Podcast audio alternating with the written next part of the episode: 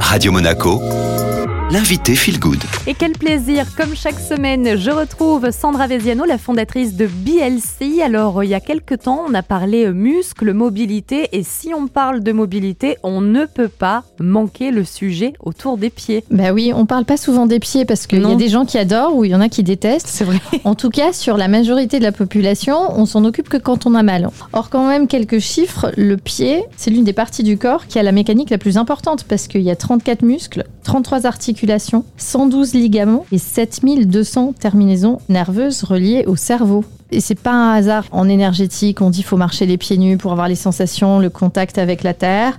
En médecine chinoise, il y a des points essentiels. Euh, On arrive à traiter le foie par des, points qui sont situés dans les pieds. Donc je pense que les pieds, c'est un trésor qu'on ne chérit pas assez.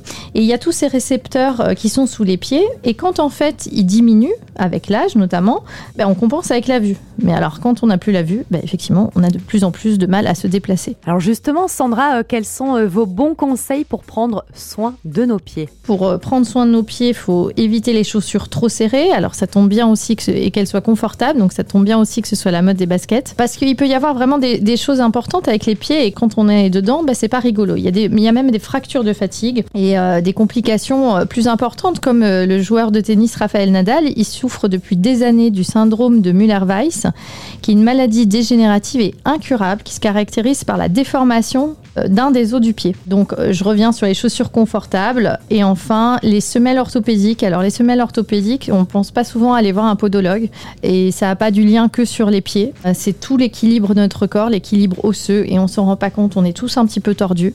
Allez voir un podologue, faites des semelles et puis après bah, au quotidien, il faut faire des gommages, hydrater puis masser. C'est pas désagréable, Oui, et puis on peut demander à quelqu'un de le faire. encore mieux. Encore mieux. Merci beaucoup, Sandra. Avec plaisir Julien.